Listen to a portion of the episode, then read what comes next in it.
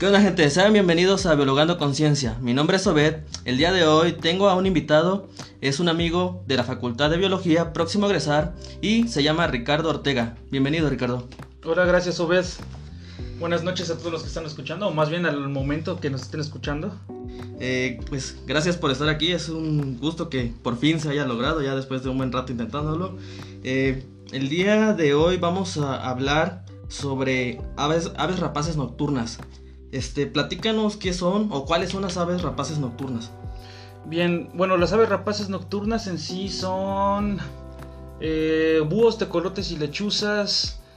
Y bueno, este, los nombres dependen de la región donde estemos, pero pues búhos principalmente y lechuzas. Este, son aves pertenecientes al orden de los estrigiformes. Los estrigiformes cuentan con dos familias que son Titónide y Estrígide. Eh, mucha gente siempre se pregunta qué significa estrígide o de dónde viene estrígide. Eh, como tal, el, género más representativo para, esta familia es Strix. Y el género Strix viene del griego. Eh, los griegos antiguos solían llamarle a una bruja así Strix, pero se escribía distinto, era S-T-Y-I-X-X, una cosa así. Y esta bruja se supone que le chupaba la sangre a los niños durante la noche y tenía el poder de convertirse en búho. Entonces los griegos y a veces los romanos también, después de que se juntaron las dos culturas, este, se referían a los búhos como strix, al ser brujas. Oye, y entonces de ahí viene la creencia de que las brujas son, son búhos o viceversa, de que los búhos son brujas o que son de mal agüero en México o en partes de, Latinoamérica y otras regiones del mundo. ¿De ahí viene? No sabes. Este, sí, bueno, tiene, de esa parte tiene diversos, este, como que viene de muchos lados. Por ejemplo, en Europa viene por esa leyenda de la bruja y se corrió así toda Europa media hasta Asia. Y aquí en México depende de la cultura, porque por ejemplo los teotihuacanos asociaban a los búhos con la lluvia, o sea, eran como los dioses de la lluvia. Inclusive está hay un hay un mural en Teotihuacán del búho y supuestamente es la diosa de la lluvia. Entonces los teotihuacanos los veían como algo bueno, pero eh, las otras culturas, los aztecas y los mayas sí los asociaban hacia la parte negativa. Los aztecas porque cada que, no sé si eran coincidencias o qué, qué pasaba por ahí, pero cada que se acercaba un búho era porque había guerra. Entonces lo asociaban con guerra, con enfermedad y con muerte. Y por otro lado, los mayas tenían una historia del Tunculuchu.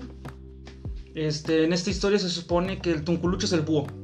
Y pues era el animal más respetado de la selva porque era muy sabio, era el animal más sapiente, más este más respetable por así decirlo.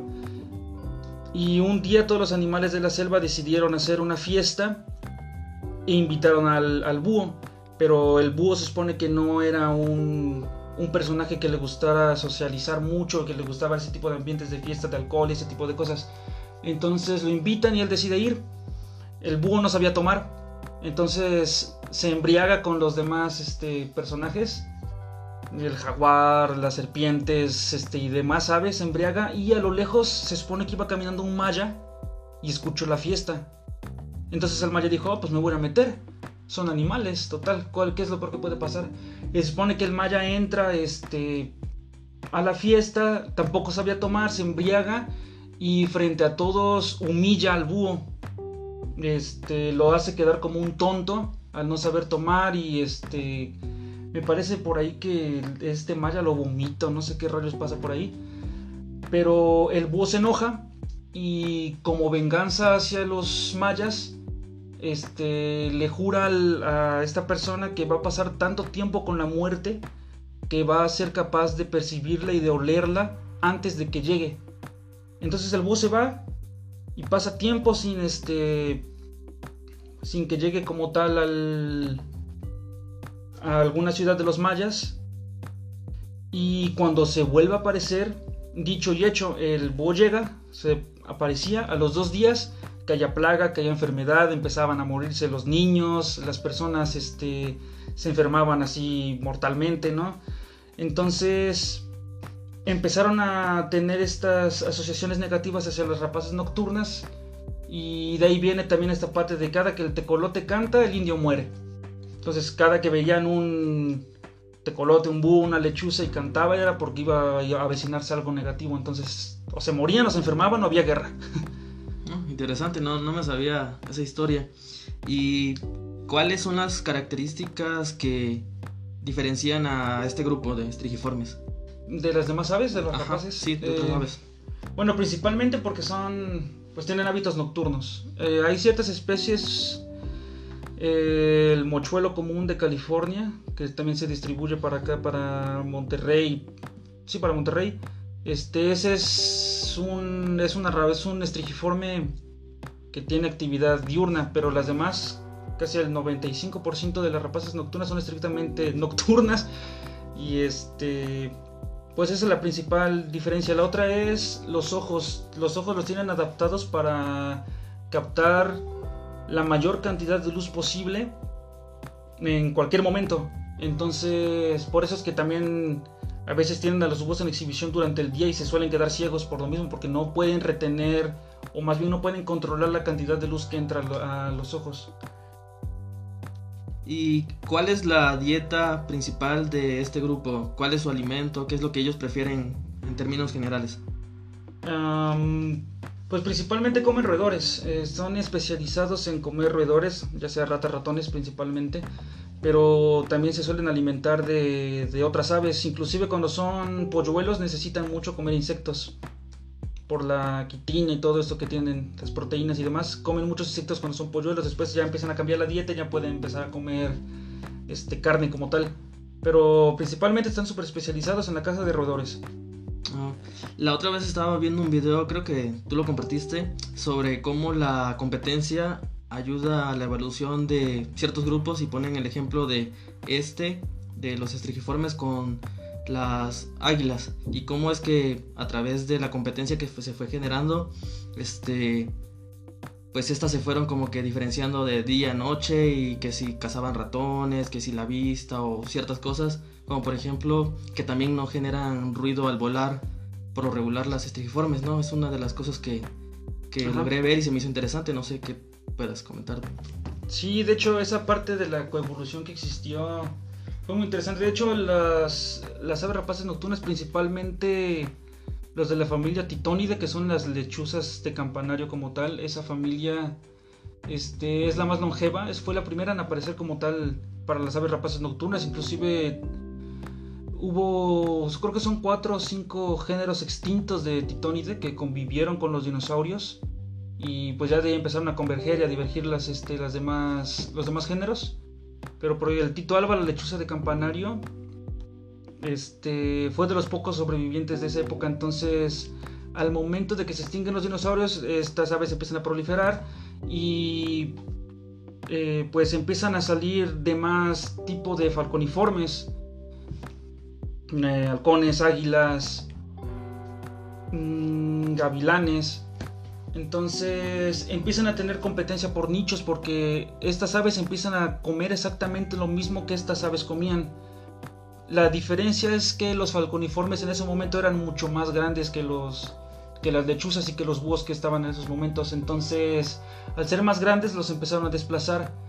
Supongo que por lo mismo de la competencia por el alimento, eh, decidieron empezar a cazar de noche. Realmente esas partes sí no, no lo hacen muy bien. Sí, es como decía un profe que es una competencia armamentista, a ver quién es el mejor, el más, el más apto. Como lo que pasa muchas veces entre presa y depredador, que van compitiendo para a veces quién es el más rápido, quién es el que mejor se camufla o el que más ve. Algo similar aquí, pero entre depredadores, quién es el más, el mejor depredador de entre ese grupo. En promedio o de manera general, ya sé que típica respuesta de biólogo depende de la especie, pero en promedio, este, ¿cuánto vive una ave de estas?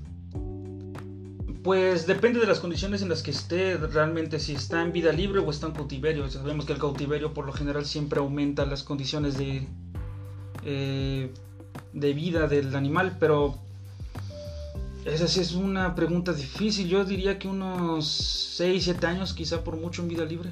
¿Y cuántas crías tiene en promedio estas aves?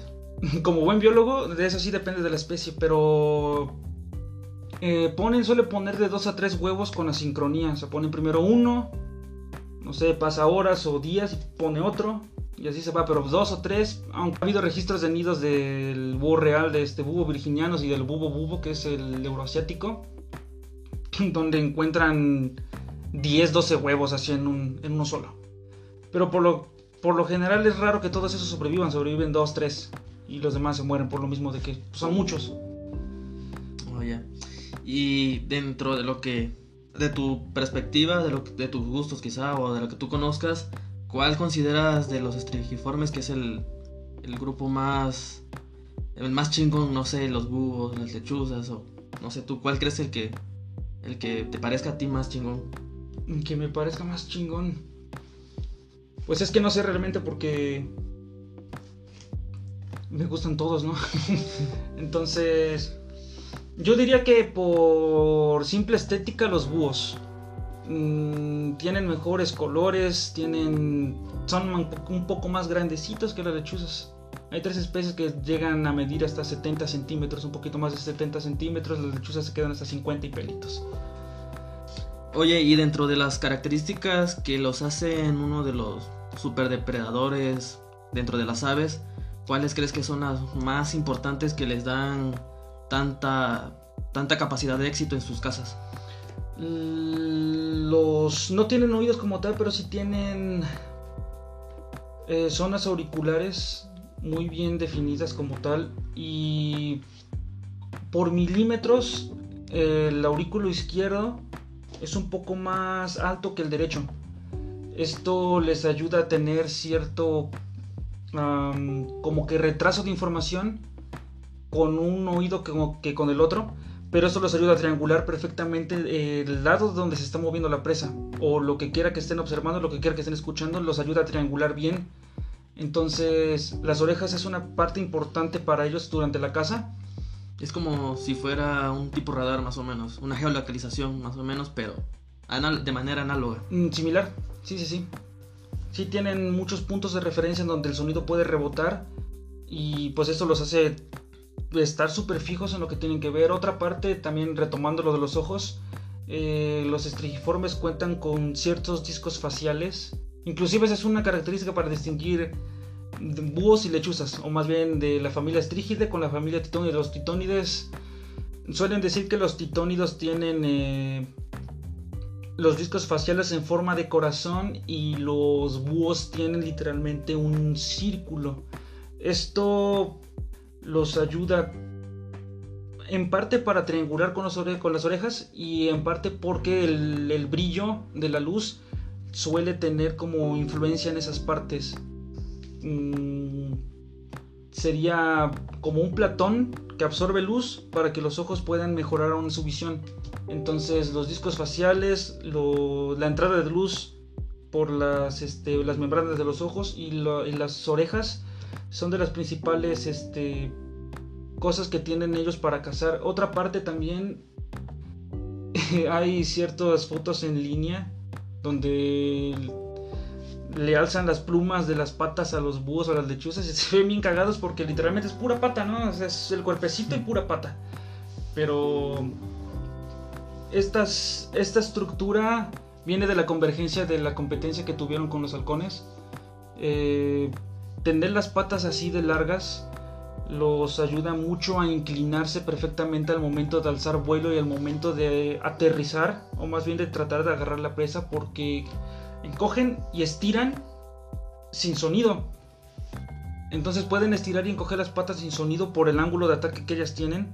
Tienen eh, relativamente la cola corta también para evitar que el, aire que van este, cortando al momento de volar haga ruido. Otra parte también importante para la casa, eh, las plumas las tienen sobrepuestas a manera como de tipo cruz. A diferencia de otras aves que se avientan y se escucha el, cuando van cortando el aire o que van aleteando. Este, los búhos cada que vuelan evitan que el aire pase a través de ellos. Eh, el diseño aerodinámico lo pasan literalmente por el, por fuera, por fuera de su cuerpo, no a través de sus plumas. Entonces por eso es que también nos escucha o tienen un vuelo muy sigiloso a comparación de, por ejemplo, un halcón o de un águila que vuelan y se escucha el, aleteo, ¿no? Fum, fum, fum, así súper duro. Y los búhos, ¿no? Sí se escucha el aleteo cuando tienen que tener desplazamientos de huida, pero al momento de la caza sí los sigilan mucho porque tienen la capacidad de o de bien erectar las plumas o de contraerlas. Entonces eso evita que haga ruido. Oye, y puede ser una algo muy obvio, pero ¿qué función tiene que ellos puedan girar el cuello mucho? Ah, bueno, esa parte los búhos tienen muy buenos ojos, pero la única diferencia o más bien la única parte fea es que no los pueden mover. Entonces, al no poder mover los ojos, a pesar de que los tengan colocados estratégicamente al frente como nosotros, tienen una capacidad de ver el 70 a 70 grados de donde están viendo, se pueden ver el 70% de todo, eh, pues no pueden mover los ojos. Entonces lo único que pudieron hacer para esa parte fue tener un cuello súper flexible para poder abarcar 270 grados perfectamente de visión binocular muy fija. Entonces es principalmente por eso. Es la única, principalmente su función este, que puedan ver bien porque pues no pueden mover los ojos. Ok. Y eh, tengo entendido que son aves que se distribuyen casi por todo el mundo. Dentro de eso, como cuáles son los lugares que, ya sé que depende de la especie obviamente, pero eh, los lugares que ellos más prefieren por lo regular.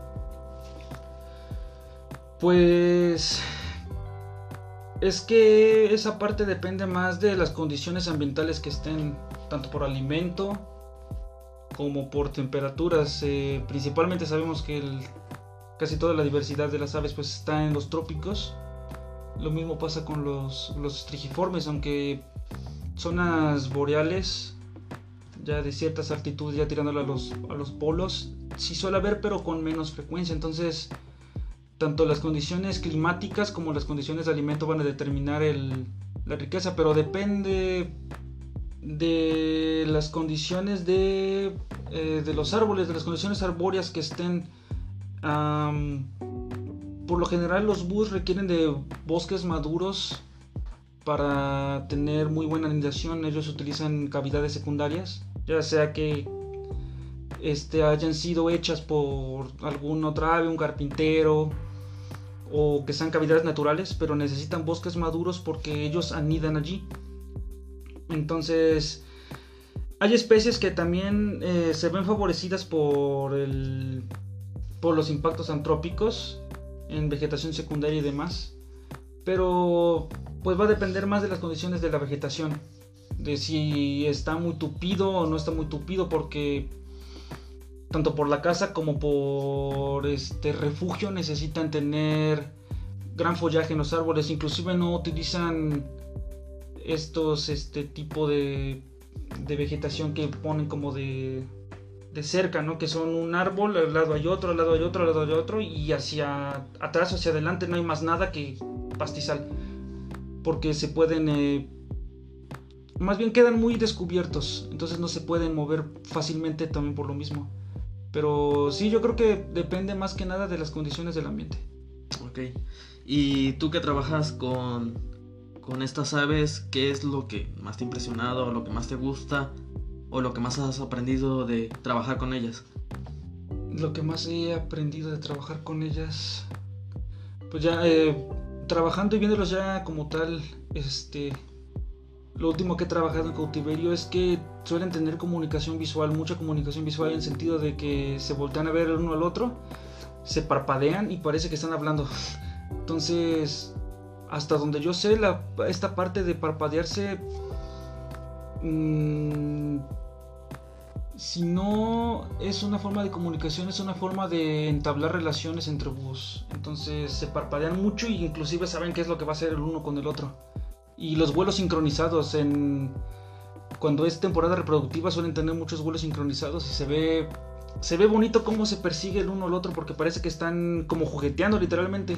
Entonces se pasan de una percha a otra y se están este, correteando. Uno le brinca al otro, el otro vuela, el otro se le echa por abajo. Entonces esa, parte se ve bonita. La parte de la comunicación que tienen con los ojos y el hecho de los vuelos sincronizados. Ok, ¿y qué le podrías decir, no sé, recomendar a una persona que se topa con una, este, con una ave, ya sea parada en un árbol o que se le encontró herida o en alguna situación? ¿Qué le podrías recomendar o decir? Pues yo creo que si se encuentran con un ave, no le hagan nada, no le tiren. La gente, mucha gente también tiene esa creencia de que son de mal agüero, son de mala suerte. Este, les gritan groserías, les tiran piedras. O sea, un sinfín de cosas. O las matan, ¿no? O las matan incluso. Yo, si ven un ave, déjenla. Literalmente, si está ahí es porque está descansando o porque ahí tiene su alimento. Y recordando que comen este, roedores, posiblemente este, quiera comer un ratón o rata que se quiera meter a una de sus casas. Entonces, si lo ven, si les gustan, pueden tomar una foto, lo ven un ratito y se acabó. Déjenlas en paz porque pues, literalmente no, no hacen nada malo. Y es parte de lo que la gente no entiende. Yo creo que en esa parte hace falta mucha educación ambiental para hacer entender a la gente que estas aves son súper importantes para tanto para el medio ambiente como para nosotros. Son muy beneficiosas. Y Ah, para las personas que tienen búhos, espero que no sea de manera ilegal, claro. Eh, no las dejen al sol. Hagan lo que hagan, no las dejen al sol porque como estuvimos hablando hace rato, no pueden controlar la manera, inclusive nosotros, ¿no? No podemos controlar la manera en que la cantidad de luz entra este, a nuestros ojos. En ellas suele ser mucho peor porque tú lo dejas, no sé, una semana a la intemperie sin un refugio como tal donde se pueda meter, esta ave va a quedar ciega. Y un búho ciego deja de ser un búho. Se muere o inclusive... Es algo que estuve platicando con, eh, por así decirlo, mi jefe, ahí en, donde estoy trabajando. Eh, la locura en los animales sí existe. Se, por estereotipias, por estrés, por ciertas situaciones sí suele haber locura en los animales. Entonces los búhos se vuelven locos. ¿No ven? empiezan a, perder la cordura como tal y se dejan de comportar como lo que tendrían que comportarse. Entonces, no los dejen a la intemperie. Otra, son carnívoros. Me ha tocado ver e inclusive ir a rescatar con la Uma la Coruja. Eh, búhos que han tenido porque se llegan a las casas o porque los compran de manera ilegal o porque simplemente los quisieron, lo vieron y se lo quedaron. Entonces, este, le dan chetos, ¿no? O les han dado chetos, o les quieren dar fruta, y es como, son, son rapaces nocturnas, ¿no? O sea, principalmente tienen que comer este ratón, si no tienen ratón, denles pollo. El pollo suele ser buena fuente de proteínas para los, este, para los búhos. Mm, insectos también si pueden. Y otra parte también es difícil tener un, un ave rapaz como mascota, no solamente nocturna, ¿no? Porque consumen mucho, tienen que estar consumiendo mucho alimento durante mucho tiempo y tener un ave este, así en casa, pues es, cuesta dinero. Entonces mi recomendación es realmente no tengan uno si no tienen el dinero ni el tiempo para, ni las instalaciones principalmente para tener un ave no la tengan. Es mejor así. Sí, sí, como cualquier otro animal, es necesario tener tiempo, el dinero y pues dedicarles la atención necesaria porque pues sí demandan cosas y pues obviamente no tenerlas en una jaulita de medio metro ahí por medio metro porque sí, exactamente. me ha tocado ver a, animales, a loros o no sé, algún tipo de ave que las tienen en jaulitas ahí encerradas que apenas se pueden mover y pues no, no es como que lo más necesario, lo más óptimo para las las aves. Sí, exactamente. Y pues para ir cerrando, no sé, algo que quieras compartir, comentar o decir, algo que no hayas dicho. Pues retomando esta parte, ¿no? De, que no son malas. Si ven un ave rapaz, en serio, nadie se va a morir, nadie se va a enfermar. Solamente llegan a descansar o llegan porque están cazando, porque quieren anidar de otra manera, pues no, no van a hacer nada realmente. Y si no tienen las condiciones ni el tiempo ni el dinero como dijimos ahorita, no tengan o no, no compren mejor fauna silvestre, cualquier tipo de fauna silvestres, porque mucha gente no sabe ni qué comen, ni este ni gran parte de la biología de los animales que adquieren, entonces no compren fauna silvestre, ilegal principalmente. Sí, pues ya saben gente, pues no no consigan fauna silvestre, mucho menos de manera ilegal, si no van a... En primera, no lo hagan si es ilegal. En segunda, si no van a hacerse cargo de ellos, pues no lo hagan. Y pues, eh, gracias por acompañarnos y platicarnos un poco de estas aves que sin duda son súper chingonas. Este, cualquier cosa, cualquier comentario que quieran dejarnos, están en las redes sociales, ya sea en Instagram o Facebook como Biologando Conciencia. Eh, también nos pueden mandar un correo ya sea en biologandoconciencia.gmail.com Y esto es todo, nos vemos hasta la próxima. Hasta luego.